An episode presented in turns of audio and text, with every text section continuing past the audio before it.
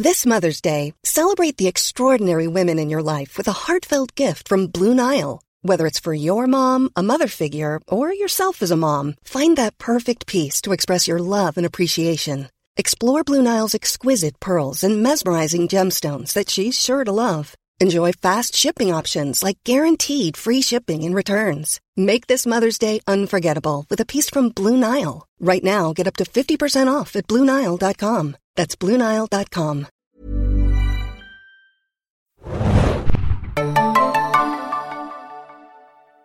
Herzlich willkommen beim neuen Zane Junkies Podcast. Mein Name ist Thomas und mit mir heute dabei sind. Prima, hi. Philipp, grüßt euch. Hanna, hallo. Ja, und wir sind gut gelaunt. Wir machen, äh, gut, wie sagt man, gute Miene zum bösen Spiel. Kein Game of Thrones heute. Äh, wir sind alle auf Entzug. Aber aus diesem Grund haben wir uns trotzdem hier versammelt. Gerade deshalb, äh, um euch äh, aus diesem Loch herauszuholen. Wir, Wir machen trotzdem. jetzt erst recht. Genau, wir machen trotzdem einen äh, Game of Thrones Podcast, auch wenn wir keine neue ähm, Folge besprechen können. Besprechen wir die Serie weiter und besprechen vor allem äh, euer Feedback, das ihr uns geschickt habt. Und äh, damit wollen wir eigentlich äh, direkt loslegen. Ihr habt das geschickt an podcast.serienjunkies.de. Danke. Endlich hat es geschafft. Ein Kasten Bier Ähm, für Thomas. Und äh, ja, wir haben zwei, drei äh, nette Sachen bekommen. Also wir haben noch mehr Sachen bekommen, aber äh, wir können ja natürlich leider nicht alles vorlesen. Viel wird ja auch in den äh, Kommentaren schon diskutiert etc. Und äh, da können wir jetzt nicht auf jedes Detail eingehen. Aber Also bitte seid nicht böse, wenn jetzt Ja. eure Mail jetzt nicht unbedingt im Podcast vorkommt. Wir müssen da natürlich ein bisschen aussortieren, sonst sitzen wir hier per fünfstündige Mailback Edition oder sowas. Ähm, es soll euch aber trotzdem natürlich nicht weiterhin nicht aufhalten, Mails und Kommentare zu schicken an, äh, wie po äh, Thomas gerade schon so richtig gesagt hat, podcast.erzählenjunkies.de. genau, äh, schickt die Mails weiter. Wir freuen uns über jede einzelne auf jeden Fall. Und äh, geschrieben hat uns äh, Martin. Wie gesagt, schreibt uns gerne auch immer noch dazu, wo ihr herkommt. Dann können wir das noch äh, mit dazu nennen. Nachnamen nennen wir erstmal nicht. Ähm, und er hat geschrieben, hallo wieder einmal ans Podcast-Quartett, genau, hat uns auch schon öfter mal geschrieben. Vielleicht könnte man den handlungsfreien Podcast nächste Woche auch dazu nutzen, um generell über die Qualität von Game of Thrones zu sprechen. Was äh, fasziniert euch besonders an der Serie? Was macht sie speziell? Welche Aspekte sind vielleicht auch schwächer bzw. uninteressanter als bei anderen Serien? Fand ich eine schöne Frage, ist natürlich ziemlich offen und äh, wir haben heute ein bisschen Zeit dafür. Und äh, ja, ich äh, werfe die Frage mal so in den Raum. Wollen wir einfach mal...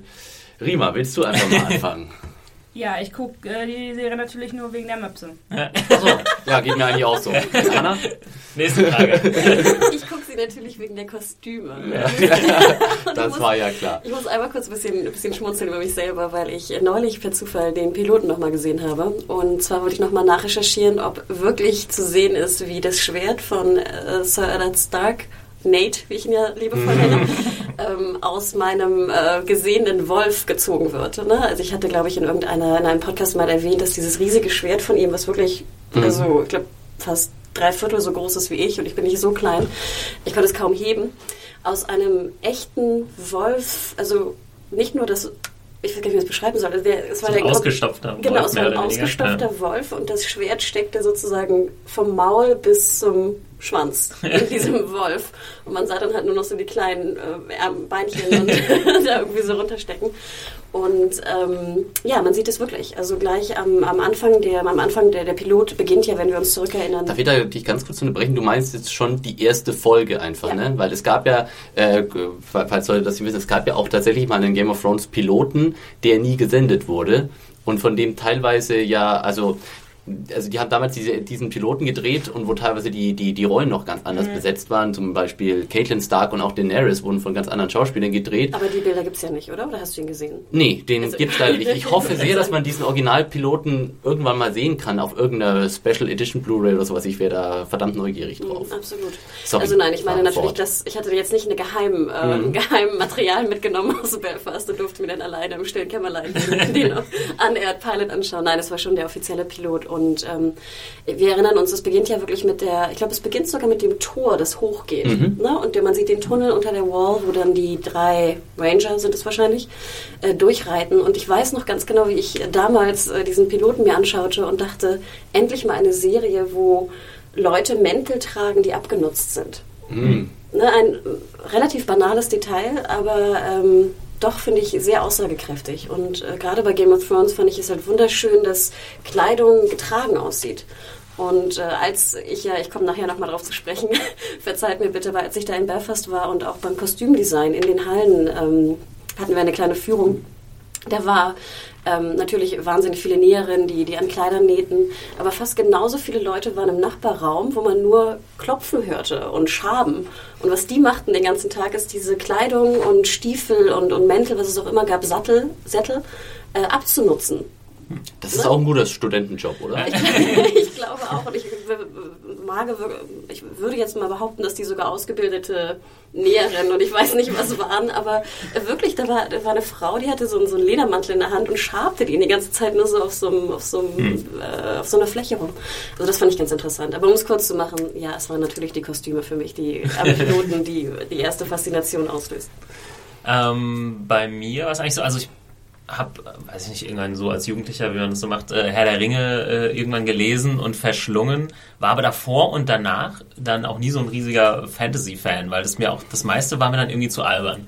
Also äh, Tolkien bin ich immer noch ein großer Fan von. Ich denke mal, äh, George R. R. Martin heißt ja nicht auch umsonst so, hat sich ja ein bisschen an sein großes Vorbild namentlich da irgendwie angelehnt. Glaubst du echt, dass das hat deswegen so ist? Also ich glaube. Also die erst geklaut oder was? Ja, ich weiß es nicht genau, aber das ist ja schon. Oder zumindest die Abkürzung, dass er das mit dem RR noch so mit reingenommen genau, also ich glaube, das ist schon künstlernamenmäßig äh, gedacht. Willst du auch jetzt Thomas R.R. Zimmer? genau, das, also, das, das, muss man anscheinend so machen. Habe ich schon beantragt für meinen neuen Perso. ähm, Nee, genau. Äh, war von Tolkien immer super begeistert und habe irgendwie dann alles äh, verschlungen. Äh, Tolkien geht auch extrem tief und habe dann aber nichts Vergleichbares irgendwie gefunden. Dachte mir, ja, nur weil jetzt irgendwo Orks oder Drachen drin vorkommen, habe ich das nicht gelesen. Also und dann Tolkien habe ich dann irgendwann auch nochmal gelesen. Also ich brauchte eigentlich immer so ein neues Fantasy-Ding. Und als ich dann äh, Game of Thrones äh, habe ich erstmal die Serie gesehen und äh, war dann sofort äh, hooked, einfach weil es für mich so erwachsenes Fantasy war und dazu noch ähm, gut gemacht, wie du gesagt hast. Also erstmal die Visuals und das ganze Setdesign und das ganze Geld, was da drin steckt. Fantasy kann, ist halt oft im Fernsehen sonst ziemlich albern. Also ich habe neulich mal irgendwie äh, eine Folge Merlin gesehen. Oh ja. Ganz zufällig irgendwie drüber geschaltet. Aber Obacht, ne? es gibt auch in der Redaktion Fans von Merlin. ja. Na, äh, meine Mutter war zu Besuch und äh, wollte gerne Merlin äh, sehen an diesem Abend. Echt? Oh ja.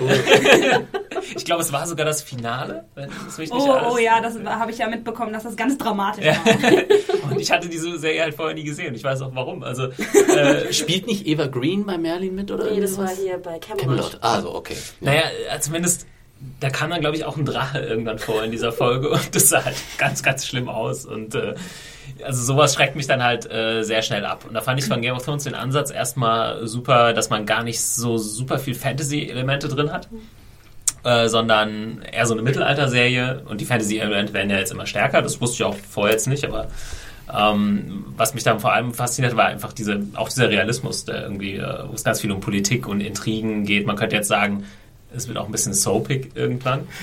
Aber ähm, ja, sowas interessiert mich immer mehr, als wenn es jetzt, ähm, ich weiß nicht, ja, nur um. Also es geht ja auch um das große Ganze bei, bei Game of Thrones und ähm, als wenn es jetzt nur um so persönliche Beziehungen geht. Aber ich finde, also es hat alles äh, super zusammengepasst. Das äh, sah einfach gut aus, es war irgendwie für mich als erwachsenen Zuschauer interessant und es war mal wieder Fantasy, was ich nicht irgendwie albern äh, fand. Ja, also war für mich die erste Faszination auf jeden Fall. Ja, bei mir war das ganz komisch, weil ich halt, ich habe oft was von Game of Thrones gehört und ich mag auch Fantasy total gerne und wusste praktisch von vornherein, ja, das wird dir gefallen. Also das hat man ja manchmal von Serien, wenn man das hört, ah ja, ja, das wird dir gefallen. Ähm, und dann habe ich aber echt drei Anläufe gebraucht, um die erste Folge zu gucken, weil ich am Anfang echt entweder, weiß ich nicht, irgendwie hat mich das dann doch nicht fasziniert oder ich war einfach nur total verwirrt, wer diese ganzen Leute sind und habe dann doch wieder abgeschaltet oder so und hab's dann, also ich war dann aber irgendwann total glücklich, als ich es beim dritten Mal geschafft habe, die ganze Folge zu gucken. Und aber spätestens da, als ähm, Jamie Bran aus dem Fenster geworfen hat, war ich dann aber war ich total dabei und dachte mir so, boah, geil. Und dann war ich auf einmal in so einem Wahn und habe alles total schnell durchgeguckt und dann war die zweite Staffel vorbei. Ich dachte, Mann, was macht er denn jetzt? Und dann habe ich angefangen, die äh, Bücher zu lesen. Also du hattest tatsächlich, du, das war schon gelaufen sozusagen, als du erst damit angegriffen hast. Ja, ich bin total spät Oh, erst. das ist Ja, war es gar nicht. tut so mir yesterday. leid. Aber, aber ich finde es interessant, was du sagst, weil ich kenne auch viele Leute jetzt im Freundeskreis und sogar einen bei uns in der Redaktion, äh, der auch behauptet, dass er halt nicht reinkommt in diese Serie. Dass Ja. er es langweilig findet, dass da irgendwie für ihn zu viel geredet wird, dass zu viel, dass es fast theaterhaft nur in Räumen rumgestanden wird und, und geredet wird, was ihn nicht interessiert. Und er beschwert sich auch, dass es zu viele Charaktere sind. Und das finde ich ganz. Und es ist jetzt kein, kein dummer Mensch, also auch ein, ein schlaues Bürschchen, äh, wo ich jetzt auch mal denke, dass, dass der auch die, die, die Auffassungsgabe und den Intellekt hätte, der Serie zu folgen. Aber dass das wirklich viele Leute nicht mögen oder es zumindest ist nicht einfach- amüsant finden genug. Das ist einfach schwierig reinzukommen, habe ich das Gefühl. Und sobald du aber drin bist, ist irgendwie, gibt es kein Entrinnen mehr. Äh, ich bin jetzt auch, keine Ahnung, ich bin jetzt mit den Büchern durch und verbringe beängstigend viel Zeit im ähm, Forum von Westeros.org, äh, um mir irgendwelche Theorien durchzulesen und äh, was wohl in den nächsten Büchern passiert und so. Und also ich kann mir gar nicht mehr erklären, warum ich am Anfang nicht so wirklich Schäm reinkam. dich, schäm dich, Rima. Ja, ich schäme mich auch. Mann!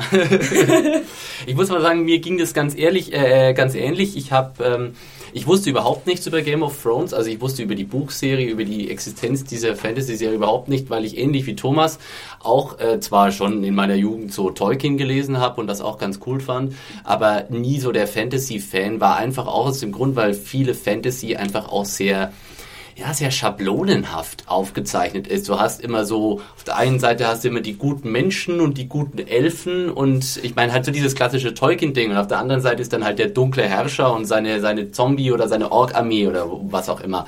Und das ist ja schon mal das, was natürlich äh, bei Game of Thrones für mich auch viel... Ähm, einfach von der Faszination aus macht, diese graue Figurenzeichnung, dass du eigentlich, ja, die, die Charaktere sind sehr dreidimensional gestaltet und es gibt wenige, also ich würde mal sagen, es gibt Ausnahmen, es gibt schon äh, Monster auch, menschliche Monster in dieser Serie, namentlich würden mir jetzt da zum Beispiel Joffrey oder The Mountain einfallen, aber ähm, die meisten Charaktere sind so, sind sehr dreidimensional gestaltet, so dass du sie nicht einfach, also die, du kannst sie keinem Lager zuordnen. Und du kannst auch diese, diese, diese Ersteinschätzung, die man erst so hatte, ja, die Starks sind die Guten und die Lannisters sind die Bösen, das ist ja auch so eine, bei näherer Betrachtung herrscht, hält diese Bewertung ja auch nicht so richtig stand. Aber ich habe auch damals, ich meine, ich bin halt einfach so ein Typ, der sich jede neue Serie mal so anguckt und gerade wenn es irgendwie im Genrebereich ist, dann schaue ich eigentlich immer mal rein. Bei Game of Thrones habe ich dann auch eben, kam ich da auch wie die Jungfrau zum Kinder, als dann halt die, die erste Folge lief, habe ich mal angeschaut und ich habe auch erst überhaupt nicht durchgeblickt. Ich habe am Schluss, ich habe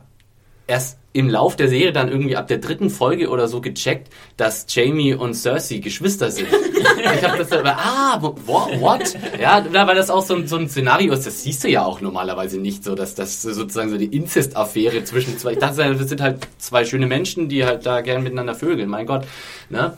Und, ähm, aber ich war dann auch, bei mir hat es dann tatsächlich auch, ich habe nicht so viele Anläufe gebraucht, aber bis ich richtig drin war, hat es bei mir auch irgendwie so bis zur dritten, vierten Episode gedauert und dann irgendwie so, ich glaube ab dem Moment, wo sie, ich glaube so inhaltlich war das so als Tyrion gefangen genommen wurde, als du zum ersten Mal so siehst, oh, jetzt fängt der Konflikt so an, war hat's für mich so die Falle zugeschnappt und da war es dann so, oh, ich kann nicht warten, wie geht's jetzt weiter? Und nachdem dann die erste Staffel endlich durch war, habe ich mir gedacht, ich kann jetzt unmöglich ein Jahr warten, um zu wissen, wie es weitergeht. Deswegen habe ich mir möglichst schnell die Bücher besorgt und dann wirklich Also auch ich so. glaube, das war ja wirklich bei allen jetzt hier so der Fall, oder? Oder Ah, Ich nee, hab- du ich hast hab- vorher schon ich gelesen. habe die ersten beiden vorher gelesen. Ja.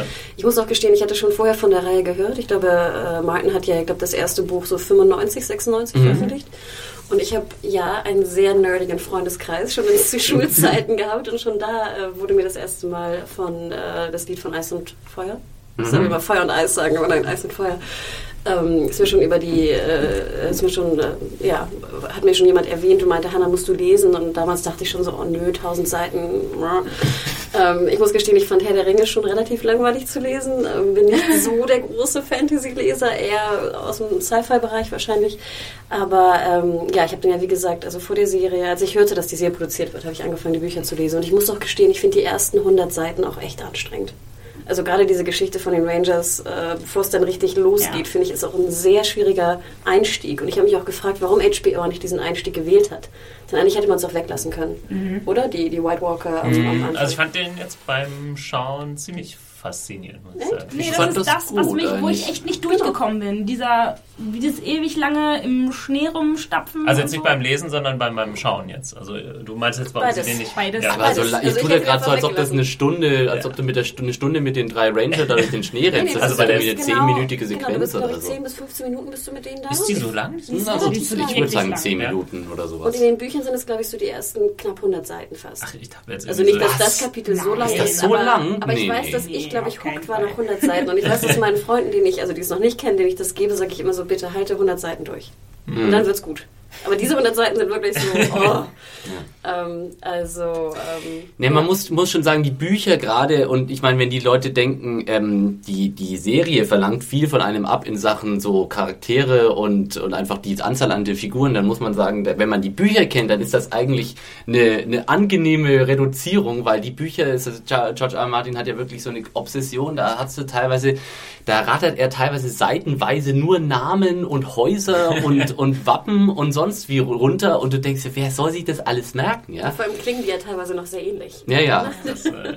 Ich habe immer so ein Tyrell Martell-Problem. ja. das ist halt aber... Oder Charlie, Tully, sorry. Ja, ja. Der Unterschied im beim Buch, du kannst dann eher nochmal nachschlagen oder das, die Seite auch nochmal lesen und deswegen finde ich es immer noch schade und das sagen ja auch viele Leute, äh, es ist ein bisschen schade, dass wir hier keinen haben, der nicht die Bücher gelesen hat, weil Ja. wir auch immer wieder Mails bekommen und Leute sagen, also danke, dass ihr einen Podcast macht, das, sonst würde ich die Serie nicht verstehen und äh, beziehungsweise könnte ich mir auch vorstellen, dass ich irgendwann als Zuschauer vielleicht auch gesagt hätte, nee, äh, weiß ich nicht, äh, also mach ich nicht mehr mit, also Das man, war- man kann äh, das heißt ja nicht, dass man, weiß nicht, man kann schon, man versteht schon alles, aber ich glaube, da bleiben viele Nuancen. Ne? ja, Nuancen erstmal weg und viele Folgen werden dadurch auch beim ersten Schauen jetzt sind vielleicht nicht ganz so interessant. Wenn man als Buchleser ist, man immer, ah ja, weiß ich Bescheid, passiert bald das, ne? Und das hast du ja als, als äh, nur Zuschauer, TV-Zuschauer nicht. Ähm, da sind wir vielleicht auch bei einer Sache, äh, sorry, da hat äh, Martin im zweiten Teil geschrieben, was macht, äh, welche Aspekte sind vielleicht auch schwächer, beziehungsweise uninteressanter als bei anderen Serien. Also ich kann es jetzt nicht für mich so einschätzen, weil ich relativ weit gelesen habe, nicht ganz so weit wie ihr. Aber äh, ich würde sagen, dass die Schwäche schon darin liegt, dass man teilweise, ähnlich so Harry Potter-Phänomen, doch ein bisschen zu sehr vom Buch abhängig ist. Ähm, ja. Ja, ich ähm, hatte das auch so, dass ich, ich habe ja dann zuerst die Serie geguckt und habe dann halt während der ersten Staffel, da ist man ja echt sehr oft verwirrt. Hm. Obwohl dann, das ja noch geht, ne? Die erste Staffel ist ja, Ja, noch relativ straightforward, so Ja. vom Und- Storytelling. Und dann habe ich ja das äh, Buch dazu gelesen und die Serie hat mir dann sozusagen dabei geholfen, das Buch zu verstehen. Wo, das hat sich dann halt, genau. Und Ja. dann, als ich dann nochmal die erste Staffel geguckt habe, hat mir dann mein Buchwissen nochmal mehr Total, Einsicht total. Das in ging mir auch die so. erste Staffel ähm, ermöglicht. Das war so total faszinierend, was da so, wie das Wissen sich so gegenseitig. Ja, wir wir sehen es ja auch in den Diskussionen auf äh, der Seite, dass äh, ja auch wirklich viele Leute die Bücher gelesen haben oder kennen. Also, Ja. Ich glaube, ich glaube, das ist auch, also ich weiß nicht, wie man da, wie man das bewerten soll im Sinne von, ich, ich würde das jetzt nicht unbedingt als Schwäche auslegen, Mhm, sondern ich glaube, da steckt auch für ganz viele oder die Stärke drin. Also das, also was auch für mich so ein bisschen eben auch die die Welt von A Song of Ice and Fire oder im Game of Thrones ausmacht, ist, dass du dich da so richtig reinfreaken kannst. Also Ja. mir persönlich hat das halt auch so ein bisschen so mein mein Nerd-Innerstes gekitzelt. Ich war früher auch schon so jemand, keine Ahnung, ich war früher großer Trekkie und ich habe mir früher, keine Ahnung, irgendwelche Massensammelbände und habe da irgendwie die sämtliche Rassen des Star Trek-Universums und so ein Kram. Und das kannst du bei Game of Thrones auch machen. Also ich habe mich teilweise, kannst, kannst du dich irgendwie, es gibt so eine gigantische Seite, die heißt A Wiki of Ice and Fire, wo wirklich jedes Detail aus der, der Song of Ice and Fire Welt sozusagen irgendwie in Wiki, Wikipedia-Form halt so ähm, gesammelt ist. Und da kannst du einfach auch stundenlang drin rumlesen. Da Ja. kannst du in einen, von- da klickst du von einem Artikel in den nächsten, da kommst du von Hundertste ins Tausendste und es ist wie, wie so ein fiktionales Geschichtsbuch. Und gerade, so- also ich bin auch sehr geschichtsinteressiert einfach und es ist auch, es ist einfach schon spannend, was George R. R. Martin da für eine, für eine Quasi-Historie da so entwickelt hat. Und sorry, das ist das, was ich meinte, das fand ich halt Ja. bei Tolkien damals auch interessant. Das ist der Einzige, der Ja. es Ver also vergleichbar gemacht hat. Tolkien hat ja nicht nur Herr der Ringe geschrieben, sondern auch äh, quasi, wenn die Figuren in Herr der Ringe jetzt irgendein Lied singen, ähnlich wie bei, bei Game of Thrones, ähm, dann gibt's dazu ja eine Geschichte. Und äh, Tolkien hat die auch zum Teil, also hat noch das Silmarillion geschrieben und Nachrichten Ja. aus Mittelerde und so weiter. Und äh, das ist der absolute Wahnsinn. Und Tolkien ist ja auch irgendwie dazu noch äh, Linguist gewesen und äh, hat sich die ganzen Sprachen überlegt und daraus Geschichten gebastelt und so weiter. Und wie gesagt, äh, da denke ich, ist Martin irgendwie der Einzige, der so ein bisschen rankommt, ohne dass ich jetzt großer Fantasy-Buchexperte äh, bin. Ich würde mal sagen, so was die Sprachen und so angeht, ist wahrscheinlich Tolkien nicht zu schlagen. Da kommt auch George R. R. Martin nicht Aber was die Historie angeht. Das, Obwohl, ja. das fand ich etwas, was mir im Buch sehr gut gefallen hat. Zum einen, dass halt die Diktion wirklich eine sehr schöne war, gerade im Unterschied Mhm. zu anderen Fantasy-Romanen, abgesehen von äh, Tolkien, ne, wo es ja doch immer recht äh, simple Trocken. äh, genau, Beschreibungen gab. Und was natürlich auch super ist, natürlich am Buch, das kann ich auch nur jedem empfehlen, vielleicht einige Lieblingskapitel einfach zu lesen, ähm, dass man halt wirklich aus der Sicht von den Charakteren Ja. äh, aus der Ich-Perspektive es hört. Und man ja wirklich einfach, wie du schon sagtest, es gibt Charaktere, die böse sind, die gut sind, die vielleicht beides sind und man dadurch einfach auch erfährt, was deren Motive sind. Und ich weiß, ihr alle mögt mich nicht, dass ich großer Cersei-Fan bin, aber man versteht Cersei irgendwann. Ja, auf jeden Fall. Äh, Es ist ja auch interessant, wie, wie, wie Martin das macht, weil Cersei ist ja, ich, wir müssen da aufpassen, dass wir nicht zu sehr in Buchdiskussionen verfallen, aber Cersei ist, glaube ich, erst im vierten Buch oder sowas wird sie tatsächlich äh, ein, ein POV-Charakter, also sieht man zum ersten Mal ein Kapitel aus ihrer Perspektive. Vorher ist sie schon so ein bisschen so ein Schurkencharakter, weil du einfach sie nur aus, aus der Sicht meistens ihrer Feinde sozusagen äh, bewertet bekommst und bis du dann erstmal sozusagen ihre Perspektive äh, bekommst, dauert es halt eine Weile und dann flippt natürlich deine Wahrnehmung so ein bisschen krasser äh, als bei Cersei war das für mich und ich glaube für viele andere Fans auch bei Jamie. Ja, in dem Moment, wo Jamie Lannister zum ersten Mal ein POV-Charakter wird in, Buch, in den Büchern, wird er so komplett, ändert sich seine Wahrnehmung so auf diese Figur komplett. Das Unglaublichste fand ich, äh, wie dann auf einmal äh, Nate als Charakter einfach verschwindet, logischerweise. Ja. Und er stirbt und du denkst so, oh, na, jetzt hast du irgendwie fünf Kapitel aus, der, Ja, ja, äh, Entschuldigung, ich wollte dich nicht aus unterbrechen. seiner Hanna. Sicht gelesen und auf einmal ist halt, als ob dein Erzähler halt weg ist. Ja, das fand ich genau. total, das habe ich noch nie war bestimmt auch eine, eine, eine Sache, die viele Leute an der Serie fasziniert hat. Einfach dieser krasse Break oder Cut im wahrsten Sinne des Wortes in der ersten Staffel und man ist so, wow, okay, die Serie traut sich was. Das ist jetzt nicht die erste Serie, die das gemacht hat. Irgendwie man hat die Sopranos oder sonst irgendwas, wo irgendwelche Hauptcharaktere massenweise wegsterben. Ja, aber du hast nicht, ich meine, bei den Sopranos ist nicht Tony Soprano irgendwann gestorben. und, das Genau, war, ja, ja. und das haben sie eben gerade bei Game of Thrones, und da wusste ich auch, das war auch so der Moment, wo ich gedacht habe, wow, das ist was Besonderes. Weil, wel- weil Ned Stark alias äh, Sean Bean, ich meine, das war mit Abstand der größte Star in dieser Serie, auf allen Promo-Postern, ich weiß nicht, das erste Game of Thrones Poster ist nur er, wie er auf dem Iron Throne sitzt und so irgendwie, ähm, äh, irgendwie zweifelnd irgendwie auf den Boden guckt. Und es war immer so, er wurde als der, der Star dieser Serie sozusagen rausgestellt. Welche andere Serie hat es wirklich sich schon mal getraut, praktisch nach der ersten Staffel ihren Hauptcharakter zu killen? Ja klar, das hat natürlich, Ja. man, gibt man jetzt die Props den Serienmachern, aber das ist ein Buch, was irgendwie schon 15 Jahre alt ist. Deswegen ist es so ein bisschen Aber so, was ich ja, auch interessant aber finde, dass sie auch dann Sean Bean halt für die Rolle bekommen Ja, das- haben. das ne? ist wahrscheinlich, Wer tötet schon Sean Bean, ne? Ja. Jeder tötet Sean Das Bean. Ja, Das stimmt. Jeder immer. So gesehen, natürlich, Aber- so hätte man sich's denken können. Aber ich habe mir auch gerade überlegt, wie geil eigentlich, stell mal vor, du hättest so Desperate Housewives gesehen, wo dann so Terry Hatcher einfach stirbt. Ah, wäre das schön gewesen. Und das ist Oder aber auch bei total... Grey's Anatomy oder so. Ja, die stimmt ja sowieso ständig fast. Aber ähm, ich finde es auch einfach total faszinierend, dass die Serie dann total reibungslos einfach weiter funktioniert und die Handlung auch, ohne diesen Hauptcharakter sozusagen. In welcher Folge ist er nochmal gestorben, der erste 1,9. Genau. ja, eine. Ähm, Ja, die dicken Dinger kommen ja mal in der neunten Folge. ja. Dun. Und ähm, ja, das hätten andere Serien sicherlich nicht überlebt. Und ich, ich kann mich noch erinnern, damals als das lief, ähm, da war auf der nächsten Tag, da war das Internet ging in Flammen auf von Leuten. Es gab, es, es gab, es gab so geil, geile, geniale YouTube-Videos, wo Leute wirklich heulend und wutschnaubend in, in die Kamera geschrien haben, HBO, wie kannst du das machen? Ja, ihr könnt doch nicht einfach den Hauptcharakter killen, was spielt. Also das war jetzt auch kein, das war jetzt nicht unbedingt, das hätte auch schief gehen können. Also das hätte auch, der Schuss hätte nach hinten losgehen können. Und viele Fans, also viele Leute, die damals die Serie geguckt haben, waren aber richtig von, von dem Kopf vollgestoßen halt. Wie witzig hätten sie ihn wiedergeholt. Und dann Zombie-Net! Zombie Ja. ist dabei. Also Martin schreibt ja, welche, welche Sachen sind vielleicht schwächer? Ich würde sagen, ich kenne, sagen wir andersrum, keine bessere Fantasy-Serie. Ich glaube, es gab auch das, noch keine. ich finde das sehr schwer zu beantworten. Und genau, mit gleich- was also- vergleiche ich das Ja. sonst? Ich kann es jetzt natürlich mit irgendwie Breaking Bad, äh, weiß ich nicht, ist die Figurenzeichnung jetzt besser oder schlechter? Hm. Würde ich jetzt nicht vergleichen wollen.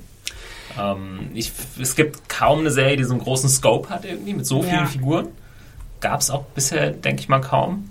Ich glaube auch, ich glaube, man sieht ja auch schon allein, dass wir den Podcast dazu machen und irgendwie 110 Minuten über eine Episode reden können, die 56, 57 Minuten lang ist. Ich glaube, das zeigt ja schon, was alles Ja. drinsteckt in so einer banal, also teilweise oder wirkenden banalen Szene. Und wir reden da irgendwie, ich weiß nicht, 30 Minuten drüber ähm, und, und diskutieren. Und wir wissen nachher ja auch nicht, ob es irgendwie eine, eine richtige Meinung gibt oder eine falsche. Ja, und natürlich, äh, Game of Thrones hat echt viele Fantasy-Serien einfach verdorben. Du kannst sie jetzt nicht mehr angucken. Du kannst jetzt nicht mehr angucken, Ich hab halt vorher auch keine geguckt. ja, zu denken, so was ist denn das für ein albernes Schmierentheater und was habt ihr denn schön, dafür? dass du das sagst. Denn Camelot, wie du gerade erwähnt hattest, sorry, ich Ja. unterbreche, da konnte ich nicht ertragen, dass die Burgen so klein waren. ja, ich weiß, was du meinst. Es ging nicht. Das sieht immer alles so ein bisschen ja albern aus, wie ihr vorhin auch sagtet. Und, aber bei Game of Thrones, das nimmt man denen einfach alles ab. Das sieht so. Also nicht, das klingt jetzt stumpf, das sieht so echt aus, aber das wirkt einfach alles, als könnte das tatsächlich existieren, was man bei anderen Fantasy-Sachen halt überhaupt nicht hat. es ist glaubwürdig, ist glaube ich der, der Begriff, der ganz gut Danke. passt. Vielleicht noch eine Sache, die man dazu ansprechen kann, ist, äh, denke ich mal, wo wir alle davon überzeugt sind, das Casting ist halt großartig Ja. bei Game of Thrones. Ja, Also, und, und dieser, dieser Background ist ja eigentlich auch ein klassischer Mittelalter-Background. Ne? Ich meine, wir alle sind wahrscheinlich auch haben Ritter gespielt und ich weiß nicht was. Ne? Also ähm, da hat man ja auch einen Zugang zu. Und wie du schon sagtest, der Fantasy-Aspekt ist ja sehr gering am Anfang, wirklich. Äh, ja, das würde ich vielleicht auch nochmal auf jeden Fall erwähnen. Gerade so als, äh, wenn man eben so ein bisschen auch Geschichtsfan ist, dann kann man auch die Einflüsse einfach sehen, die George R. R. Martin da so, ein, so ziemlich geschickt verwoben hat. Also, ähm, falls äh, euch das was sagt, liebe Hörer, es gibt zum Beispiel ein geschichtliches Ereignis äh, in, der, in dem im mittelalterlichen England, der das heißt äh, The War of the Roses, der Krieg der Rosen. Und damals ging es um die Herrschaft, äh, um den Mittel, um den äh, englischen Thron, wo sich zwei große Adelsfamilien quasi im Krieg um den englischen Thron befunden haben. Das waren die Lancasters und die Yorks. Ne? Und da ist es von Lannisters zu Lannisters und Starks nicht mehr weit. Und dann hast du natürlich auch solche Sachen wie die Dothraki, wo du ganz klar also die, die äh, Reitervölker des Ostens, also die Mongolen oder sowas reingearbeitet hast. Oder Wall.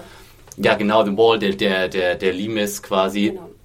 Oder du hast es Und- nämlich auch nicht, die, die, die Blackwater Bay, ähm, äh, wie heißt das? Die Blackwater, ähm, wo die Boote, äh, wo die Schiffe alle versenkt werden. Ja, Blackwater Bay, ja. Wie heißt es denn? Nicht Seeschlacht, jetzt habe Ja, ich genau. das Wort. Das ist sozusagen auch eine, eine, einen geschichtlichen äh, Ursprung gibt es dort auch. Ich glaube, das war jetzt irgendwie vor Byzanz oder irgendwas, ne? dass es da auch eine Geschichte gibt. Also Es das ist gibt auch ein geschichtliches Ereignis äh, mit dem Namen Black Dinner. Ach echt? Ja, Mhm. ich möchte jetzt äh, noch nicht verraten, worauf das anspielt, aber darauf können wir dann vielleicht nächste Woche kommen. Was? Wo, wo spielt das? Das war, auch das war glaube ich, auch England. also die Leute sollten es vielleicht jetzt noch nicht nachschlagen, Genau. äh, wenn sie sich die nächste Kann, Folge... kann, kann man geschichtliche Ereignisse spoilern, weiß ich jetzt auch nicht so genau. naja, aber vielleicht spoilert das ja dann. Ja, ja, natürlich. Aber Philipp, das war doch mal ein schöner Artikel. Das haben wir noch nicht geschrieben bei Serien Junkies, worauf sich was jetzt bezieht. bei Das ist richtig, ja. Das, ja, äh, lass mal den Geschichtsnerd raus. Genau. Bringen wir dann die TV mit und dann geht's los. ähm, wir machen vielleicht weiter mit noch ähm, einer weiteren Mail. Und die kam von Kevin, wo ich auch nicht weiß, wo er herkommt. Einfach nächstes Mal dazu schreiben, dann sage ich das gerne noch. Und äh, zwar schreibt er: Hallo, liebe Serienjunkies. Ich möchte euch einmal für euren Podcast loben und eine Mahnung aussprechen. Da, da habe ich auch schon ein bisschen angefangen zu schwitzen, als ich das äh, das erste Mal gelesen habe. Zuerst das Lob. Äh, ihr macht einen echt tollen Podcast. Ich höre euch wirklich gerne, gerne zu und man merkt, dass ihr auch viel Spaß bei der Sache habt. Wenn persönliche Fragen erlaubt sind, würde ich gerne wissen, was denn eure Lieblingsserien neben Game of Thrones im Moment sind. Da kommen wir gleich drauf. Äh, und nun zur Mahnung. Bitte seid nicht so lustig während des Casts. Als ich die letzte Folge im Zug gehört habe und ihr plötzlich angefangen habt äh, zu überlegen, wie der Hound denn jetzt sein Leben gestalten könnte, inklusive eines Geschäfts an der Kings Road, musste ich plötzlich so laut anfangen zu lachen, dass mich alle im Zug komisch angeguckt haben. Vielen Dank und weiter so, Kevin. Ja, das äh, freut uns natürlich, dass wir äh, Leute auch zum Lachen bringen. Das tut, nee, das tut uns natürlich sehr leid, Kevin, dass wir dich da im Zug blamiert haben, aber vielen Dank für deine nette Mail. Ja, und äh, genau, Was also, für eine Mahnung. haben wir nochmal äh, noch mal Glück gehabt. Äh, genau, aber was, äh, weswegen ich die Mail vor allem rausgesucht habe, ist äh, persönliche Frage, ist jetzt nicht zu persönlich, äh, was sind unsere Lieblingsserien noch äh, neben Game of Thrones? Und ich dachte, das können wir vielleicht mal kurz hier in der, in der kleinen Runde besprechen. Kevin fragt ja im Moment oder wollen wir vielleicht auch so ein bisschen All-Time? Ja, ich glaube, wir können zwei Sachen, irgendwo vielleicht im Ja. Moment und All-Time oder so. Äh, wer möchte anfangen? Ähm, Prima. ja, ich glaube, die anderen Serien, über die ich am meisten dann so richtig abnörde ähm, und Fangirl, wenn sie denn laufen, sind äh, Sherlock und Doctor Who. Ähm, ja, Doctor Who ist wahrscheinlich so das Nerdigste, was man überhaupt gucken kann. ähm, Ja. Hab ich ja nie geguckt, ne? Ich, Das ist, ist- ist mir auch, also Es ist halt eine sehr spezielle Serie und äh, das ist aber auch so eine, wenn man erstmal drin ist, dann gibt's kein Entkommen. Dann Ja. ist man total drin in dem ganzen und Wahnsinn. äh, Sherlock fieberst du jetzt auf die dritte Staffel. äh, ja, aber hallo, also ich äh, habe auch auf die zweite Staffel schon so lange gewartet. Cumberbatch. ja, genau, ich bin Ist eine Karma-Bitch. Das ist äh, bei Sherlock weiterhin so, dass nur drei Folgen pro Staffel Ja, kommen und das sind dann so haben- 90 Minuten. Ne? genau. Also ich habe auch Sherlock auch gesehen, äh, finde ich auch super, würde ich mich mit anschließen, aber ich nenne gleich noch. Äh, dann Aber kannst du da nicht so abnörden? Also Dr. Who ist klar, aber bei Sherlock, also gibt es da auch jetzt zig Foren, die Ja, diskutieren da gibt es ein und... riesen Fandom äh, zu und was mir teilweise ein bisschen auf die Nerven geht, weil die alle äh, Weil die auch alle Cumber Benedict Cumberbatch heiraten. Nee, was sie alle die Bücher allein, ne? gelesen haben wahrscheinlich. Nee, nee, das ist ja vollkommen äh, okay, aber ähm, die suchen alle krampfhaft nach einer romantischen Beziehung zwischen Sherlock und John. und äh, Oh die, die haben dann schon so eine totale Gay-Brille auf und äh, lesen in alles irgendeine Scheiße rein, was mir auf die Nerven geht. Ähm, aber ansonsten, ähm, da wird halt auch natürlich sehr, gibt es tausend Theorien dazu, wie Sherlock denn jetzt äh, da seinen Tod vorgetäuscht hat und ähnliches. Ähm, Vergleiche zu den Büchern und, und so. Das ist schon ganz spannend. Wann geht's los mit der dritten? Weißt du es aus dem Kopf? Also es wird moment, also es wurde jetzt gedreht vor kurzem, die ersten zwei Folgen und äh, die haben jetzt gerade Sommerpause, damit die ihren anderen Kram machen können und ähm, Spätsommer wird die dritte Folge gedreht und ähm, Anfang nächsten Jahres soll es, glaube ich, dann. Wieder so, ich Ausgestrahlt glaube am werden. 1. Januar, glaube ich, war die zweite Staffel begann. Ja, ich glaube auch. So ein, ja. Ich weiß nicht, das war, ich weiß noch, wie ich die erste Folge, die 201, ne, Mhm. zu Ende schaute und dachte, wie soll dieses Jahr noch besser werden, serientechnisch. Das war das Beste, was ich äh, Oh in Gott. vielen Jahren gesehen habe. Ich weiß noch, dass ich irgendwie bis 2 Uhr morgens online irgendwie war und dann nach einem guten Download gesucht habe und so, damit das noch Einen guten legalen Download. Ja, genau. ähm, damit ich das jetzt noch gucken kann und so. Und dann Scandal. saß ich da so, ja, Scandal by ja. Und dann saß ich da so alleine vor meinem PC mitten in der Nacht so, ah, es geht los, es geht los, yay! Und er hat wahrscheinlich ein bisschen verrückt ausgesehen, aber Ach, nö. das gehört dazu. Ja, Ja, vielleicht ganz kurz. bevor Also, wir hier zum Sherlock-Cast werden. Thomas, was sind denn deine Lieblingsserien so? ähm, parallel, also zu einer Serie, die aktuell noch läuft, beziehungsweise die bald ihr Ende findet, muss ich äh, auf jeden Fall Breaking Bad äh, nennen. Das ist so mein äh, Fan-Favorite ne, momentan. Ähm, einfach unglaublich gute, ja, wie soll man es nennen, Crime, gutes Crime-Drama, super Prämisse, äh, tolle Schauspieler, wahnsinnig gut inszeniert. Ähm, also kann ich auch Game of Thrones-Fans, auch wenn es was völlig anderes ist, aber wenn man einfach auf gute Serien steht, voll empfehlen. Äh, ist noch eine Ecke schneller, äh, wenn man da vielleicht bei Game of Thrones ein Problem mit hat. Äh, wie gesagt, ganz, natürlich ein ganz anderes, äh, ganz anderes Thema. Wo es auch sehr langsam erzählt wird, ne? gerade am Anfang. Ja, hat vielleicht nur. Prof ja, ja, hast recht. Also es nimmt aber vielleicht dann mehr Geschwindigkeit auf und hat dann doch mehr Folgen, wo mehr Action äh, drin ist. Jetzt gerade auch in der Anfang der fünften Staffel waren einige Sachen, äh, die also wahnsinnig gut inszeniert waren, besser als teilweise Action-Szenen in irgendwelchen Hollywood-Filmen. auch der äh, tolle Regisseur dabei, Ryan Johnson zum Beispiel, der Looper gemacht hat, inszeniert da Folgen. Äh, Und. Michelle McLaren, die auch bei Game of Thrones Ah, äh, stimmt. schon Regie geführt hat. Ja. Und ähm, mein All-Time-Favorite ist immer noch, das habe ich hier glaube ich auch schon oft in der Redaktion äh, gesagt, The Wire äh, von David Simon. Äh, kommt für mich bisher auch nichts ran. Einfach weil ich keine andere Serie kenne, die so durchdacht ist von vorne bis hinten. Und äh, die so ein interessantes System aufbaut und so viel auch noch über die eigentlichen Geschichten hinaus erzählt. Also dieses, ja, der amerikanische Traum. Und es geht halt nicht nur um irgendwie Drogendealer äh, und Polizisten, die irgendwie ein paar Türen eintreten. Und äh, es ging bei mir sogar so weit, dass ich meine Abschlussarbeit an der Uni über David Simon und The Wire und aber auch noch andere Serien von ihm geschrieben habe. Und da kann man sich auch äh, sehr drin verlieren. Extrem gut geschrieben. Es hat für mich auch, war sogar so, also ich habe davor auch nicht mehr groß Serien geschaut. Also ich habe irgendwie früher Mark X geguckt als jugendlicher Kind und dann halt irgendwie Kino und Film äh, so zu meiner Leidenschaft gemacht und dachte, ja, Fernsehen ist halt pff, Fernsehen, ne? Also passiert nichts großartig Interessantes irgendwie, außer wenn ich mich ein bisschen berieseln lassen will. Da war ich auch lange ignorant. Also es gab ja davor auch schon äh, Sopranos und so weiter, äh, was ich vielleicht jetzt noch, noch so nebenbei nennen könnte als eine weitere, einen weiteren Favoriten. Und ja, The Wire hat mich dann wieder voll äh, so ins Serienlager auch reingeholt. Ja. Ich entdecke ein Muster bei deinen Lieblingsserien. Drogen. Möchtest du uns was erzählen, Thomas? Nein, das, äh, das muss das wie wir. Äh, so zwischen den Zeilen jetzt hier. äh, nee, doch, wahrscheinlich hast du recht. Ja, vielleicht ist es eher so dieses äh, amerikanische Traum und amerikanisches Leben mhm. und äh, da will ich, würde ich halt gerne auch mal irgendwie eine deutsche Serie sehen, äh, die sowas irgendwie nur ansatzweise ja, Was ist denn der deutsche Traum? Ja, aber ich meine so vielleicht so einfach so deutsches Schrebergärtchen mit Gartensteig. also was, was diese Serien ja wie Breaking Bad oder The Wire extrem gut machen, ist äh, ja, also mal zu zeigen, was halt abgeht auch in der Gesellschaft. Ne? Und es geht ganz, ganz tief und es bleibt aber trotzdem interessant. Ne? Es ist nicht einfach so eine politische Studie.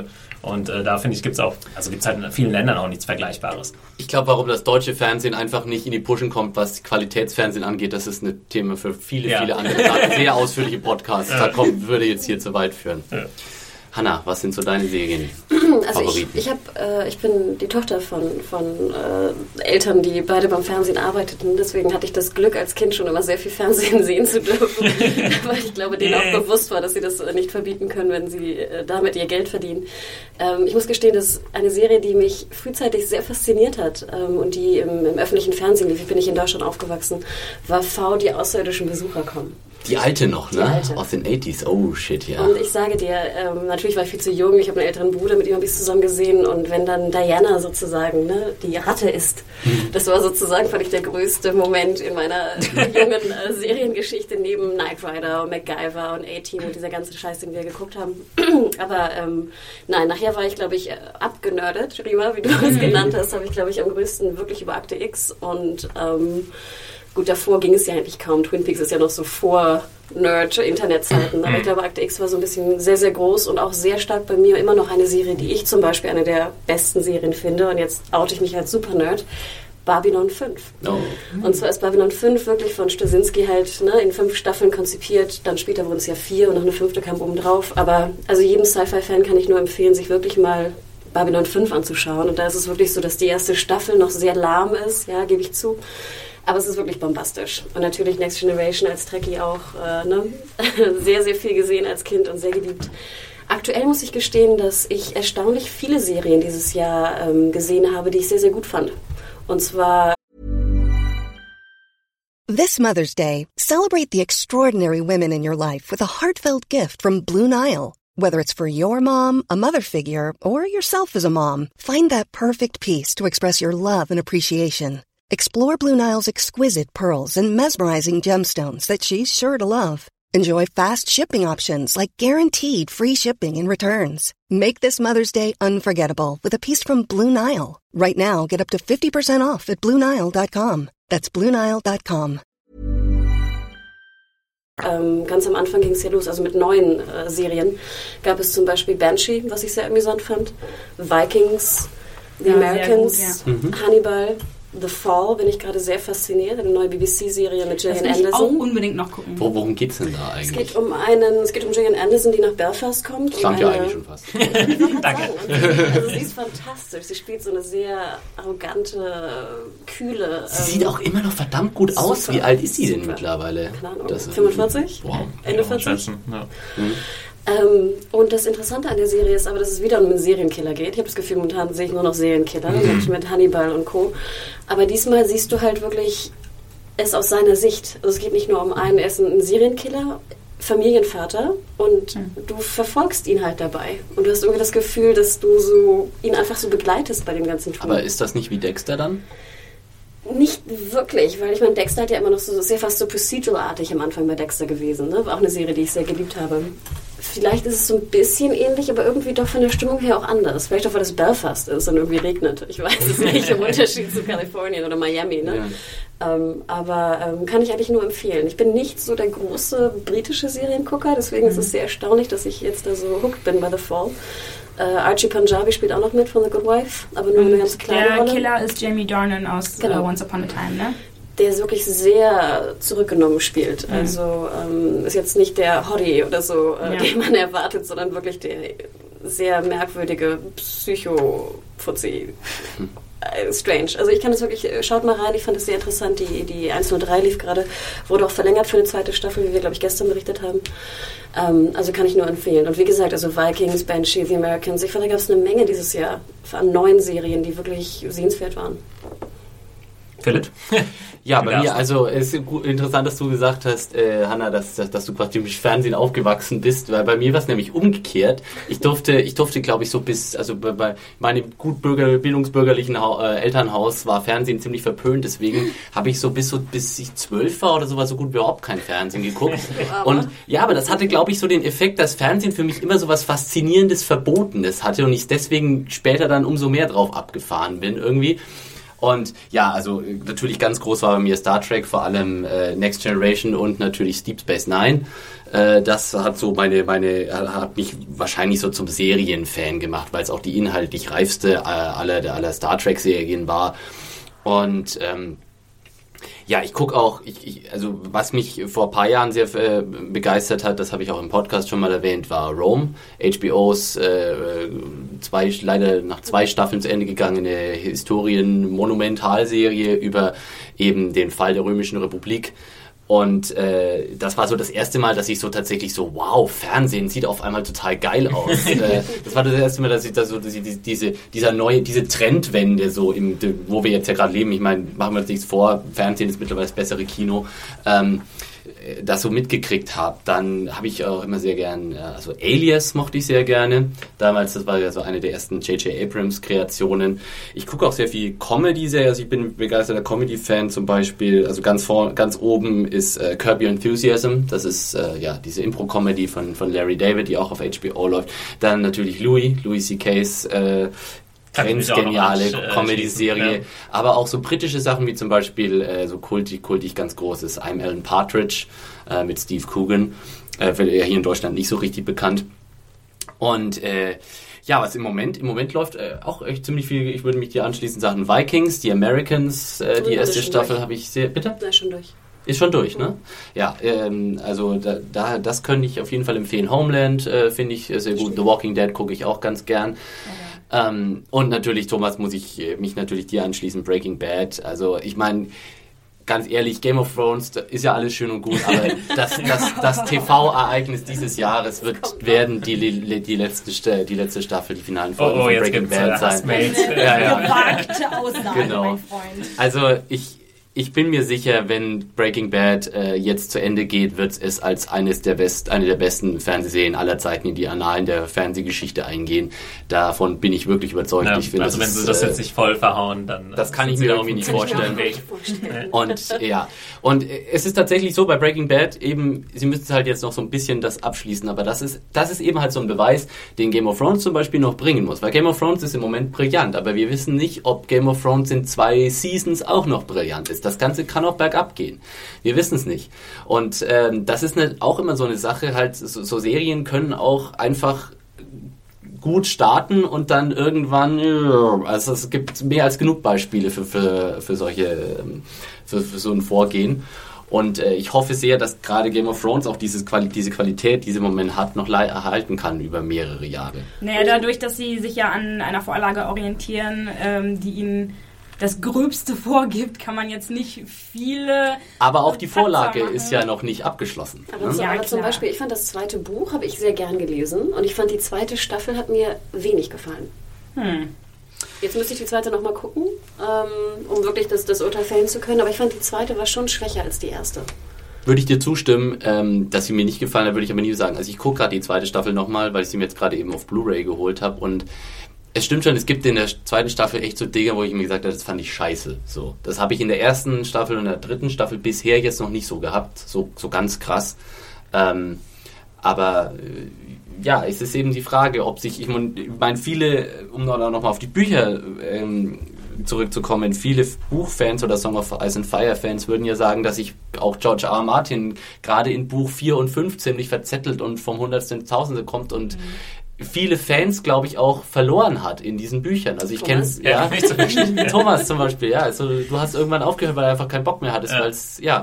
Und da diese, diese Herausforderung, die muss die Serie noch meistern. Also über diese, durch diese holprigen Cliffs muss sich die Serie noch stolpern, die da George Martin ausgelegt hat. Ja, außerdem habe ich auch immer Schiss, dass er stirbt. Ja. Ja, das, ist, das Aber kommt ja noch erschwerend hinzu. Ähm, wird sich wahrscheinlich auch nicht daran orientieren, wie er das aufgeteilt hat. Ähm, es bleibt zu hoffen, vier ja. und äh, fünf. Ja, ich habe auch schon, also sie haben auf jeden Fall auch gesagt, dass sie es nicht als äh, Buch-zu-Buch-Adaption sehen, sondern halt als Adaption des Gesamtwerkes. Ähm, und ich denke, sie werden das einfach chronologisch weitermachen. Und ich glaube, dadurch umgeht man echt schon viele Probleme, die äh, George R. R. Martin da für sich selbst erschaffen hat, Ja. indem er das aufgeteilt hat. Ja, aber auch eben George R. R. Martin muss den Beweis noch bringen, dass er diese ganze Saga noch zu einem wirklich befriedigenden Ende bringen kann. Also wir wissen nicht, ob das gelingen wird. Ja, ich zweifle da eigentlich nicht dran. Ich zweifle mehr, wie Hannah gerade sagte, an seinem Leben. Also, oh Gott. In seiner restlichen Lebensdauer. Ich weiß noch, dass letztes Jahr bei der Ringcon hat ähm, auch Natalia Tena, die ja ähm, Osha spielt, das auch angesprochen beim Panel. Und ich glaube, sie hat gesagt, dass äh, George R. R. Martin auch den Produzenten schon Hinweise darauf gegeben hat, wie das Ganze enden soll, falls das denn passieren sollte, dass er das nicht mehr zu Ende schreiben Das kann. stimmt, ja. Das, ist, Macht das, Sinn, ja. das haben auch Benioff und Weiss selbst schon bestätigt. Also sie haben von George R. R. Martin schon so die ganz, ganz groben Eckpunkte, so soweit er sie sich schon äh, sich ausgetüftelt hat, äh, mitgeteilt bekommen für den Fall der Fälle. So. Also ich würde sagen, wir stürmen dann einfach mal alle dahin zu denen und foltern die eine Runde und gucken, was sie uns erzählen. Ich glaube, die brauchen echt Bodyguards, weil es gibt bestimmt irgendwelche irren Song of Ice and Fire Fans, die das einfach jetzt wissen müssen. Hast du mich gerade irre genannt? Ich habe dich da nicht, nicht automatisch mit reingeworfen, da hast Ähm, du dich jetzt selbst verraten. Ich wollte noch eine letzte Sache kurz ansprechen. Und zwar hat uns äh, Andi aus Regensburg äh, eine Mail geschickt. Und da ging es ähm, vor allem auch darum, wir haben ja öfter mal angesprochen, dass uns die Entfernungen etc. nicht so klar sind, äh, auch wenn es am Anfang der Serie oder jeder Episode immer diese Karte gibt. Und er hat nochmal einen Link zu einer Karte mitgeschickt, die ich mir vorhin mal angeguckt habe und einfach äh, das gerne teilen würde, weil die echt sehr interessant ist, auch von ja, super Nerds irgendwie äh, erstellt und die ist auch nochmal detaillierter als, ich glaube, bei HBO gibt es auch eine, Seite, äh, eine, eine, eine Karte auf der Seite, auf der offiziellen Seite. Auf jeden Fall findet ihr diese Karte unter quartermeister.info, also Quarter wie das englische Viertel und dann M-A-E-S-T-E-R.info. Ich werde es nochmal in den Show Notes äh, bei uns auf der Seite verlinken. Und das ist eine schöne Karte, weil sie auch keine Spoiler enthält. Also es werden keine äh, Geschehnisse oder sowas genannt. Außer man kann sie, glaube ich, ein- und ausschalten rechts. Also man kann sich verschiedene Strecken anzeigen lassen und also es ist extrem detailliert, ist so ein bisschen Google Maps mäßig. Man kann rein und raus zoomen. Sehr, sehr schön gemacht. Also äh, danke Andi aus Regensburg für den Hinweis. Werden wir verlinken. Da hätte ich auch gerne nochmal beim Thema Karten auch noch einen Tipp und zwar ähm, äh, ge- weniger realistisch, sondern es gibt eine ganz, ganz fantastisch gestaltete Comic-Karte von Westeros.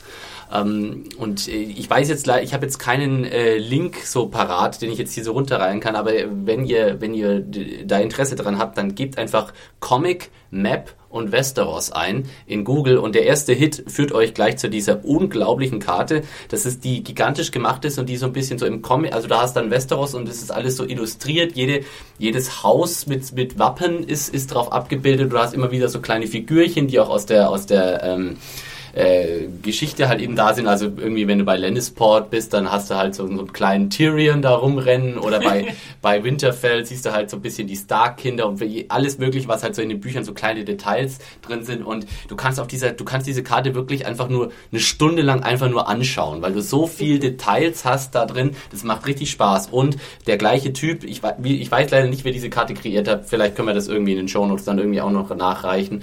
Ähm, aber der hat auch noch ganz äh, noch äh, detailliertere Karten zu zum Beispiel einzelnen Städten gemacht. Also der hat eine Karte zu King's Landing gemacht, zu den Free Cities und äh, zu, zu White Harbor, also zu ganz vielen großen Städten in Westeros und eben äh, außerhalb äh, eben noch in auch in Essos und, und eben in den freien Städten. Und das ist, also für Fans ist das ein wahrer Augenschmaus. Das kann ich nur empfehlen. Die Karten gibt's glaube ich, auch auf westeros.org in irgendeiner Ka Galerie. Bestimmt. Aber wie schon gesagt, googles Comic Map Westeros und dann gleich der erste Hit, da kommt ihr hin und grandiose, Äh, große Empfehlung. Apropos Westeros.org, Rima, du warst letzte Woche war das, oder? Vorletzte Woche?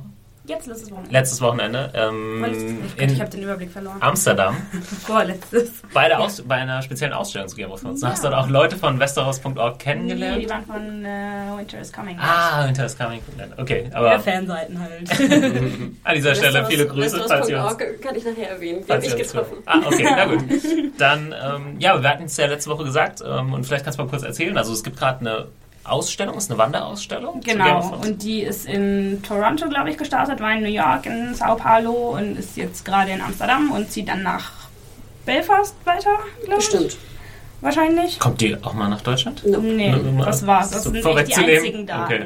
Schade. Also Deswegen, also wir Leute- wurden auch von, von Sky eingeladen extra nach Hm. äh, Amsterdam und weil das halt das dichteste ist. Okay. Die einzige oder dichteste Möglichkeit für deutsche schade. Fans. Aber da ihr jetzt wahrscheinlich nicht die Möglichkeit habt, da hinzugehen, äh, Ach, kann ich habe lieber ein, ja. ich hab einige Deutsche da getroffen. Ja, okay. Ja, Oder beziehungsweise vielleicht wart ihr sogar da. Soweit ist es nach Amsterdam nicht aus bestimmten Teilen Deutschlands. da war auch, ähm, also ich war halt an dem äh, Pressetag da und da wurden halt ähm, auch einige Fans eingeladen, die irgendein Gewinnspiel gewonnen hatten. Und da habe ich dann vorne so eine deutsche Familie getroffen, die aber extra angereist war, weil sie dachten, sie kämen an dem Tag jetzt schon rein. Und standen dann da und waren ganz enttäuscht. Und ich wurde halt so reingewinkt als Presse und die standen da so bedröppelt vor und die Oh. taten mir so leid. Wie jetzt Familie, Mutter, Vater und zwei Kinder. Lass mich rein, die hatten alle mindestens eine Haarlänge von einem Meter. Nee, das war ganz äh, witzig. Die, die Mutter war eher so... So die Kelly Family. Ja. Nee, die Mutter war halt eher Keine so eine Klischees Tussi. bitte zu Fantasy-Fans hier. Ja, die Mutti war halt eher so eine Tussi. Das hat mich auch ein bisschen überrascht. Die Du kam pass auf, vielleicht hören die zu. Wir dürfen nicht aufpassen. Viele eine, eine sehr elegant gekleidete Frau äh, in High Heels. Ähm, Leopardenrock oder so.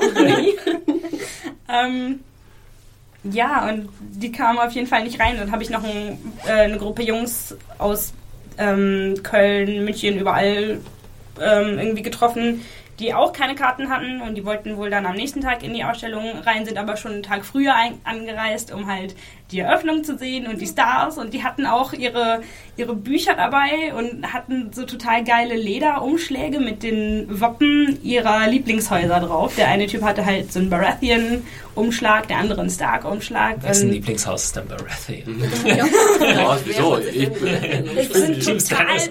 total viele Stannis-Fans. ey, ich bin auch Stannis-Fan, ja. Nach Hause. Also, Du Star nix, nix gegen die Baratheons hier. Das, äh, mit da deiner ich Romanze. kurze Frage, Rina, welchen Umschlag würdest du denn nehmen? Welches Haus? Stark. Echt? Oh, wie langweilig. Das ist ja wie, keine Ahnung, wie wenn man Robbie Williams-Fan ist. Also, Bitte? Bitte? Was hast du gerade gesagt über mein Lieblingshaus? Bevor das hier außerhalb- langweilig. Aber apropos äh, Häuser und äh, Davos, der war äh, zu Gast. Genau, Liam Cunningham war da und äh, Carrie Van Houten war da ähm, und Macy Williams. Genau, Das also, also. Davos, Melisandre und Arya. Ah, ja. genau, für Ja. Leute, die nicht jetzt die Schauspielnamen unbedingt. Ähm, und die kam, also das war halt in so einer total geilen alten Kirche in Amsterdam und das war halt auch so in der Altstadt. Finde ich aber auch ganz geil, dass dann so ein Presseevent in der Kirche stattfindet. Ja, oder? das ist halt, die Kirche ist nicht mehr wirklich als Kirche in Benutzung. Äh, sonst wäre da ja auch gar kein Platz gewesen. da so waren, den Kirchenbänken. Ja, das ist eine betende Omi. Man kurz weg da. Ich muss zum erstmal durch. Genau, Genau. Melisandre Melisandre hält die Messer. Rollo. Praise Rollo. Zünde you- den have Jesus you- an. Have you accepted Rollo as your Lord and Savior? Nee, ähm. Und wir standen dann halt draußen in der Eiseskälte. Ähm, und dann kam halt eine Kutsche durch diese wirklich enge Straße angerollt, weil wahrscheinlich hätten die mit was dickerem da auch gar nicht durchgepasst. Ähm, und äh, dann kamen sie halt da raus und ich habe dann noch gesehen, dass die Typen mit ihren geilen Büchern auch tatsächlich noch Autogramme bekommen haben. Da habe ich mich ein bisschen gefreut. Äh, falls ihr äh, zuhört, ich habe es gesehen und yay! Glückwunsch. ähm, Und du hattest ja tatsächlich dann auch äh, Miss Arya Stark vom Mikro, ne? ja, Wie war sie denn, die Macy? oh, die ist so niedlich. Wie alt ist sie jetzt mittlerweile? 16? Ach, schon so viel? Sie war ja total adrett rausgemacht. Sie sah aus Ja. wie Kate Middleton oder so. Also, Die Arme hat total gefroren. Es war ja echt arschkalt und äh, Carries hatte auch schön ihre Jacke an und so und sie kam da in ihrem ärmellosen Kleidchen und die hat total gefroren und die ganze Zeit so ihre Hände zusammengerieben. Auf, die hatte übrigens Gänseblümchen auf ihren Nägeln. Total niedlich. kurze, kurze Klammer, als ich sie doch damals in Belfast traf, vor einem Jahr hatte sie noch so Söckchen an, weißt du, mit so einem so ein Vorhang, die so runterhängen, weißt du, so eine Oh. Spitze, die so runterhängen. Und dann saß sie halt so neben Sophie Turner, die halt so in der übelsten Ghetto-Klamotte Englands da saß, mit so nass gegelten Haaren und so einer Echt? So einem joggingmäßig? Jogginghosen- Die hatte Oh so einen. Jogginghosen-Rock an. Also Was? Aus, aus Jogginghosenstoff in Grau. Dieser klassische Jogginghosenstoff, ein Rock. Gibt's da Bilder von? Wir durften keine machen. Ja, das war- wird der Grund gewesen sein. Okay. Aber ich dachte das wirklich, das wäre jetzt so typisch so in England. Du weißt du, jeder, wenn du so durch eine Straße fährst, hast du immer so Ghetto-Kids, ne, die da Mhm. irgendwie rauchen und irgendwie so auf der Straße rumstehen in so Adidas-Klamotten. So sah sie aus. Wow. Und dann Maisie Williams daneben mit diesen Söckchen und so. Ist sie auch Polo-T-Shirt. Engländer? ja. Hier werden Illusionen zerschmettert. Ja, und, äh, Nein, aber schon dann, wie gesagt, ein paar Monate später war das alles ganz anders. Aber Ja, kommen wir okay. später zu. Ich meine, die, die verwandeln sich ja auch recht schnell. Ne? Also ich auf meine, ein Fall. Jahr zwischen 14 und 15. Ja, ja, klar. ne? ähm, Sie sah auch total elegant und erwachsen aus. Das war schon ein bisschen krass. Und ich meine, sie ist auch fast so groß wie ich, weil ich so ein Winzling bin. ähm, naja. und hast du dann die Ausstellung äh, noch angeschaut? Oder? Ja, ja, wir haben, die Ausstellung haben wir vorher gesehen, äh, wurden auch rumgeführt von einer netten Dame, die auch total interessante Sachen erzählt hat. Also ich glaube, wenn man so in die Ausstellung ging, wurde man nicht rumgeführt, sondern hat halt einfach sich die Wände und Ausstellungen angeguckt wie in so einem Museum. Hatte dich jemand von der Ausstellung rumgeführt oder jemand von HBO? Weißt du das noch? Ich glaube, die Frau war von HBO. Ich äh, würde es jetzt, äh, kann es nicht beschwören. Was gibt es denn jetzt so zu sehen in dieser Ausstellung eigentlich alles? Ähm, hauptsächlich Requisiten. Ähm, die, die sind halt so angeordnet nach Haus, größtenteils. Ähm, Kostüme, sehr viele. Also die hatten die ganz die Kostüme von allen Starks aus der ersten Folge, wie sie sich halt so da aufgestellt hatten, um äh, King Robert zu begrüßen. Und genau so hatten sie die auch, also auch die Puppen ausgestellt. Ähm, Direkt gegenüber von den Starks standen die Lannisters in ihren äh, Kostümen. Und was total gemein war, sie hatten einfach den Kopf von Ned Stark über den Lannisters hängen. Und da meinte sie noch total glücklich, ja, das hatten wir in den anderen Städten nicht. Das haben wir uns jetzt einfach hier für Amsterdam mal überlegt. La. Gab es auch den George W. Bush-Kopf, der ja für politische Skandale gesorgt hat? Genau, da habe ich mich auch noch gefragt, ob sie den wohl noch haben. Ähm, fiel mir aber leider später erst wieder ein. Gab es dann auch diese wunderhübsche Felljacke von Cersei aus dem Piloten? Oh, Was ja, sie ich weiß, trug was- äh, da gegenüber als sie ankam. Boah, ich weiß es nicht mehr gerade. Ich glaube, es war... Nee, ich glaube, es Anfassen war dürftet ihr die aber nicht, ne? Sie Doch. waren ach, oh. Ich weiß noch, dass äh, wir vor den Kostümen der Whitelings standen, äh, die halt als erstes kamen und sie dann meinte, ja, ihr könnt sie auch ruhig anfassen. Und ich so, ich darf jetzt was anfassen, was schon mal an Kit Harrington war? Ja, ja, mach Ich habe du. wirklich so dran gerieben. Du hast mich durchschaut. nee, und das war aber auch total faszinierend, weil man halt echt so die Details von diesen Kostümen sehen konnte. Das war total krass und auch was das für ein hochwertiger Stoff ist und so. Und da waren halt auch überall klebte noch so weißes Zeug und da hat sie erzählt, das ist Trockenshampoo. Dass sie das halt so da drauf sprüht, Okay. damit das halt noch so nach Eis und abgenutzt und so aussieht. Okay. Ähm, was ich total faszinierend finde. Jetzt bin ich ja ganz neidisch. Ja. Und was, ge- was war denn so äh, an Requisiten so, abgesehen von den Kostümen? Ähm, Schwerter oder so da? Ja, die hatten so eine ganze Vitrine voll mit ähm, Waffen, verschiedenen Schwertern, einem Schild mit dem Stark-Wappen drauf, dem, äh, den Helm von The Hound, Oh, der auch ziemlich cool. geil aussieht. Der mit dem, mit dem Hunde Ja, äh, Kiefer genau. sozusagen. Ne? Den er ja leider in der Serie nie aufhat. Das geht mir total auf den Ja, Nerv. der am Anfang Ja, am Anfang, aber, aber ansonsten... ja, der ist ja wahrscheinlich vielleicht nicht mega mitgenommen? unbequem. ähm, dann hatten sie halt noch so Kleinigkeiten wie Davos Finger. Sehr schön. Und nicht in so einem Säckchen, sondern so tatsächlich, die lagen da so. Ähm, irgendwelche abgetrennten Gliedmaßen von der Schlacht äh, von Blackwater. Ähm, ein Brief von Theon an Rob, den er dann verbrannt hat. Ähm, die Dracheneier. Uh, cool. Übrigens nur zwei, weil das dritte wurde wohl George R. R. Martin zur Hochzeit geschenkt. Ich fand ja, die sahen immer so ein bisschen fake aus Ja. in der Serie. Sahen die auch fake aus in echt?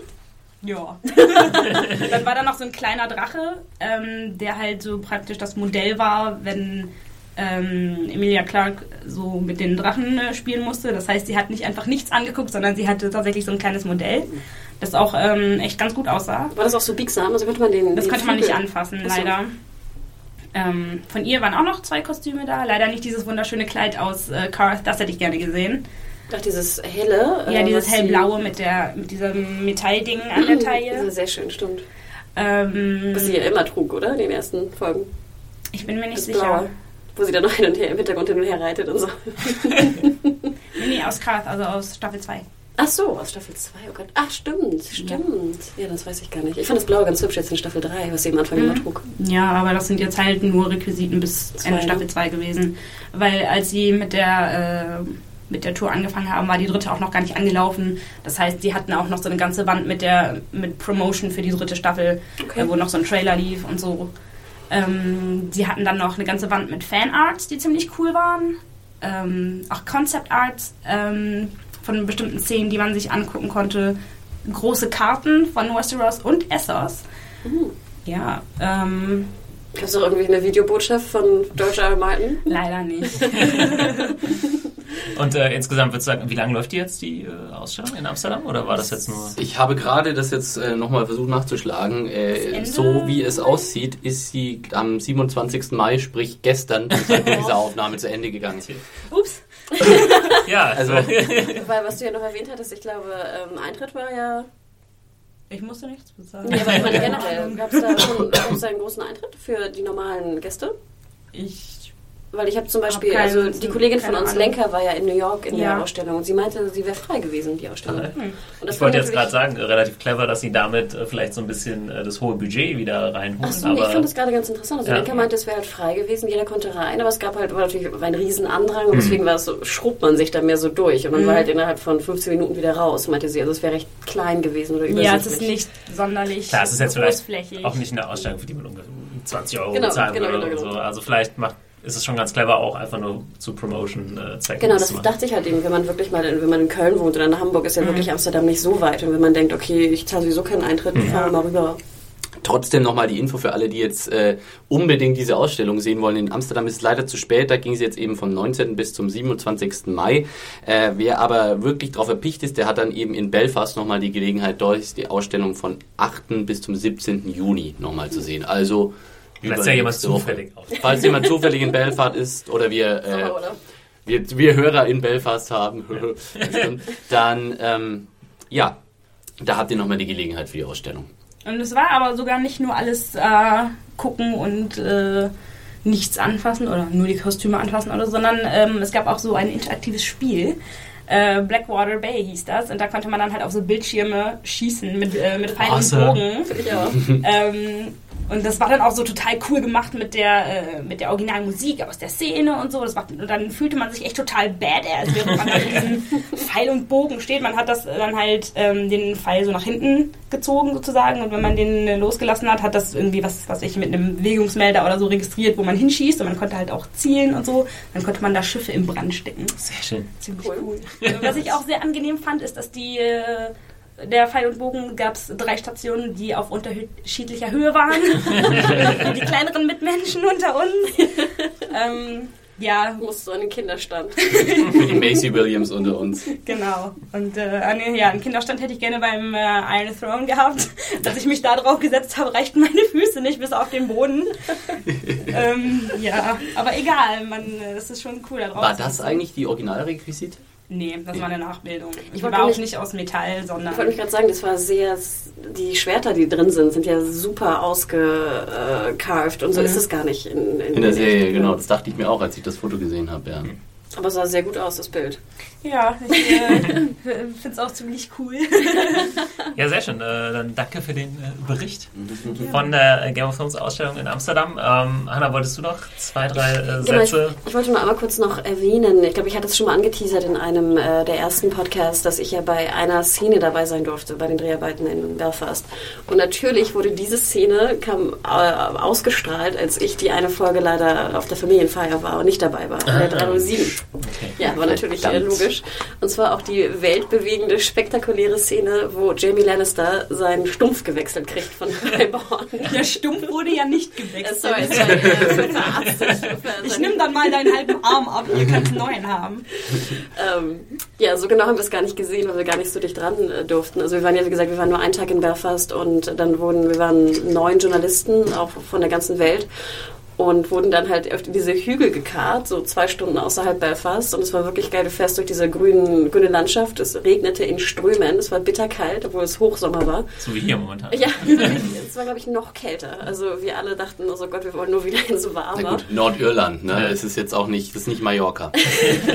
und, und das war geil. Dann kommst du an diesem Hügel raus. Äh, da stehen dann ungefähr 20 Pferde, zehn Schauspieler und nochmal, ich weiß nicht, 20, 30 äh, Leute von der Crew, auch im strömenden Regen. Hätte auch so eine Jack Wolfskin-Werbung wahrscheinlich sein können oder North Face, so sahen die alle aus.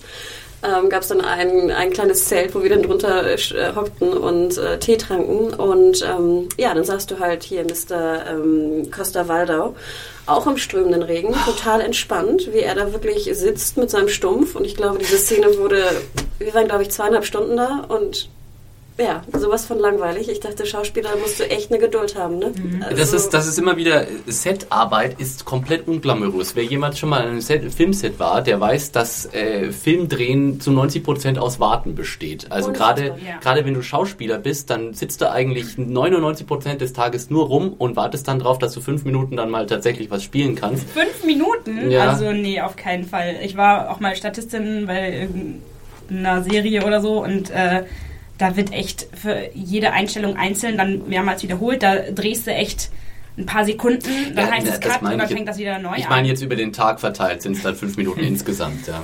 Also wirklich, also ich muss gestehen, ich fand das total langweilig. Also wir waren, durften auch mal in das Zelt, weil die natürlich ein Zelt hatten von, von dem Regisseur, ähm, wo sie dann halt, ne, also mitschauen, äh, die Aufnahmen, aber es war so, es war stinke langweilig. Das Geilste war nur, wir zitterten und bibberten da halt drunter und dann ging Costa Waldau vorbei und auf einmal alle Frauen im Team so, ne, sich wieder gerade hingestellt und dann durften wir ihm sozusagen zwei, drei Fragen stellen unter diesem Zelt, auch eine Ruhe und, und eine Entspanntheit ähm, und sah immer noch gut aus, trotz dieser ganzen... Trotz der Abgeranztheit? Abgeranzt, ne, diese langen Haare aus Staffel 3.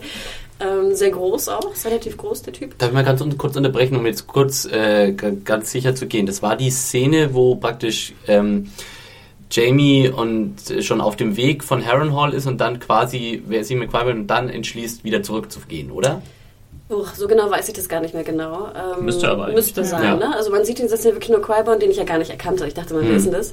Ähm, und Jamie und es regnet und eigentlich müssten dann so ein paar Leute mit Pferden vorbeigehen gehen. Mhm. Wenn das in der Szene war? Ja, kommt schon also hin. Da so genau aber jetzt auf die Pferde Ja, aber es muss eigentlich diese Szene sein. Ja. Also das ist die einzige, wo, er, wo es außen stattfindet ja. und er die, seinen Verband äh, wechselt. Und Wahnsinn fand ich halt auch, wie, wie aufwendig. Also ich schätze mal, die waren dann irgendwie schon, die haben einen ganzen Tag an dieser Szene da rumgedoktert. Kleine, ne? Mini, äh, genau, wo du denkst, oh, und dann die Pferde, da gab es ja noch so Pferdegroomer, ne? die dampften schon fast so in diesem Regen. Mhm. Ne? Also, oh, aber Wahnsinn. wie haben die das dann, jetzt mal ganz blöd gefragt, in der Szene regnet es ja nicht. Wie haben die das dann gemacht? Also, ich schätze mal, das ist dann, dass sie irgendwann die Szenen genommen wo es nicht mehr geregnet hat. Achso, irgendwann also, hat es nochmal aufgehört. Also es, hat, also es war jetzt nicht strömender Regen, ne? aber es mhm. war dann halt so, wie es gerade in Berlin ist, so, so ein Nieselscheiß okay. die ganze Zeit.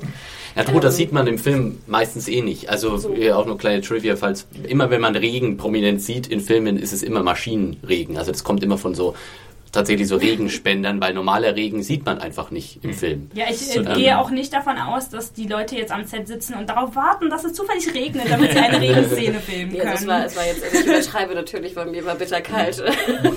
und ich dachte immer nur so, Gott, es ist doch Sommer, was, wo bin ich hier gelandet? ähm, aber nein, ich wollte nur zum Ausdruck bringen, dass auch wie, was für eine Geduld du halt haben musst als, als Schauspieler, ne? Und dass du wirklich dann halt im, im Regen oder im Nieselregen halt da den ganzen Tag verbringst. Also, dass die nicht andauernd erkältet sind, ist mir auch ein, ein Wunder. Aber Game of Thrones hat auch wahnsinnig viele Außenaufnahmen. Ja. Vor allem, weil die ja danach dann alle, also wir wurden den ganzen Tag da rumgekarrt mit HBO, es war auch ein, wirklich ein tolles Ereignis und danach wurden, kamen wir ins Hotel und dann kamen halt die Schauspieler vorbei für Interviews. Mhm. Und dann kam also, Jamie kam dann nicht nochmal, aber die anderen kamen halt, die auch teilweise gedreht hatten an dem Tag und das war natürlich Wahnsinn, was für ein, was für ein Pensum die auch abreißen und wie professionell die dann rangehen. Ne? Die sind alle gut gelaunt, da ist kein Rumgezicke oder Katja Riemann, was ist das für eine Scheißfrage? Ne? also da wird wirklich gesagt, äh, du, die haben, du hast manchmal auch das Gefühl, du stellst jetzt die tollste Frage der Welt. Wahrscheinlich haben sie sich schon 3000 Mal gehört. Ne? Also da wirklich Respekt an, an britischen oder amerikanischen Schauspielern, ähm, die sich da wirklich die Zeit nehmen, uns da in einem Hotel, in einem Hotel, in so einem abgeschnittenen Raum irgendwie noch die Fragen zu beantworten, abends um 10. Also Respekt. Jetzt sieht man auch mal, ähm, jetzt war es in Nordirland schon kalt, jetzt stell dir mal vor, wie das in Island war. Also die Aufnahmen, Das also ich, äh, muss hart gewesen sein. ich, ja, ich, ich denke mir das immer, ich gucke, wie schon gesagt, gesagt gerade ähm, auf Blu-ray die zweite Staffel und die auf die Landschaftsaufnahmen aus äh, Island, da, da kann ich mich nicht satt sehen dran, dass da verschlägt sie teilweise wirklich den Atem, wie geil die sind. Sehen die Aber besser aus jetzt als in Staffel 3? ja, ich, ja, in Staffel 3 hast du so viel Island gar nicht gehabt irgendwie.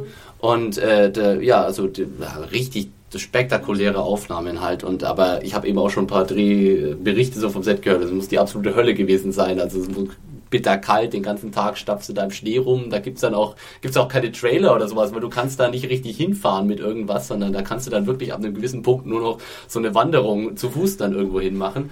Und ja, und es ist, zeigt natürlich auch, wenn du gesagt, äh, wie lange das dauert und wie, wie den ganzen Tag wird an so einer Szene gedreht, weil viele Fans auch immer sagen, warum macht ihr nicht mehr Folgen? Warum, wenn so viel Handlung da ist, warum ist eine Staffel Game of Thrones nur 10 Folgen lang und nicht 15?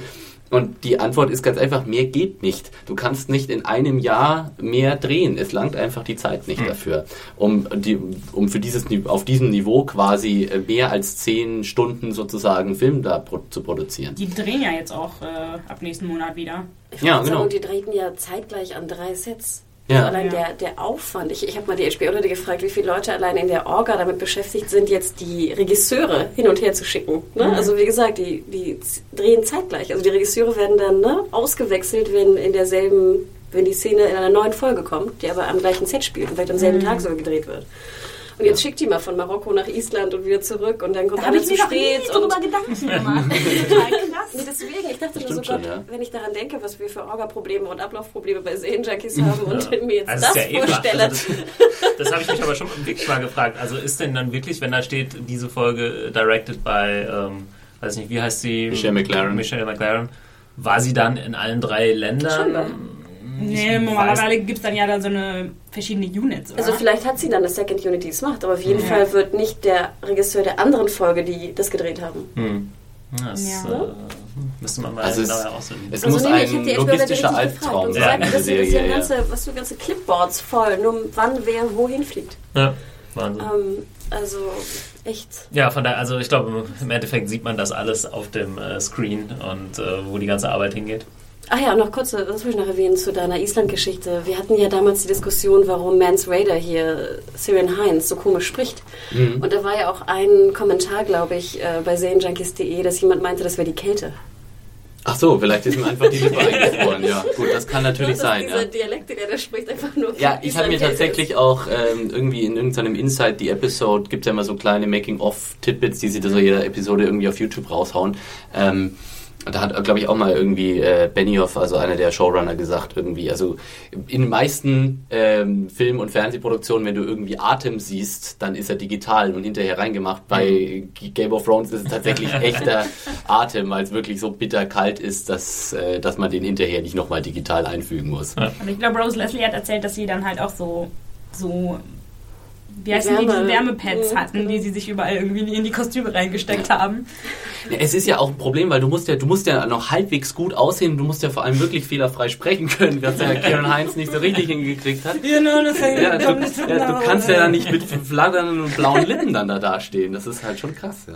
Ja, die haben auf jeden Fall einen der härtesten Jobs bei Game of Thrones. Wahrscheinlich die Leute in Island. Obwohl ja Dani hier auch erzählt, also mir ja klagt, dass in Marokko es natürlich auch derbe heiß wird Mhm. und vor allem bei ihr unter der Perücke halt extrem heiß Oh ist. Gott. Ne? Ich meine, dieses Ding, stell dir mal vor, du hast da noch jetzt, äh, ich weiß nicht, wie viele Tonnen weiße Haare drüber. Gott sei Dank sind sie weiß, ne? Aber Mhm. äh, muss ja auch helle heiß sein. Ja, oder stell dir mal vor, Jorah Mormont mit so einer Brüstung dann auf. Deswegen wollte sie wahrscheinlich die Nacktszene in der letzten äh, Folge haben. Mann, Leute, mir ist heiß. Kaltes Bad, ausziehen. Äh, gut, ich glaube, dann äh, sind wir durch für heute. Äh, trotz äh, Game Ja. of Thrones Abwesenheit im Ich TV haben wir es geschafft. es hat euch ein bisschen unterhalten, unser Vielleicht hat äh, die. Hälfte der Leute auch einfach in der Mitte aufgehört äh, zu sagen, fuck it, ich warte bis nächste Woche. äh, verständlich auch, aber ähm, wir freuen uns auf jeden Fall. Nächste Woche sind wir wieder da mit äh, der neunten Folge von Game of Thrones, Staffel 3. Wir sind im Endspurt jetzt. Ja. Die da heißt The Reigns of Castamere. Oh. Wir werden nicht singen. Nein. Vielleicht. wir können ja noch was Oder einstellen. sagen wir so, schickt uns Bestechungsmails, je nachdem, was ihr für Angebote macht, werden wir vielleicht singen. Ja. Ich glaube nicht, dass das jemand hören möchte. Cool, äh, dann äh, vielen Dank fürs Zuhören. Genau, äh, Feedback nochmal, podcast at zanejunkies.de. So, Thomas. Zweimal richtig schon. Das ist Wahnsinn. Wahnsinn. Ein Lauf hier. Und genau, wenn ihr uns schreiben wollt, einfach an die E-Mail-Adresse oder in die Kommentare. Und dann würde ich sagen, bis nächste Woche. Vielen Dank fürs Zuhören. Tschüss. Ciao. Ciao. Ciao.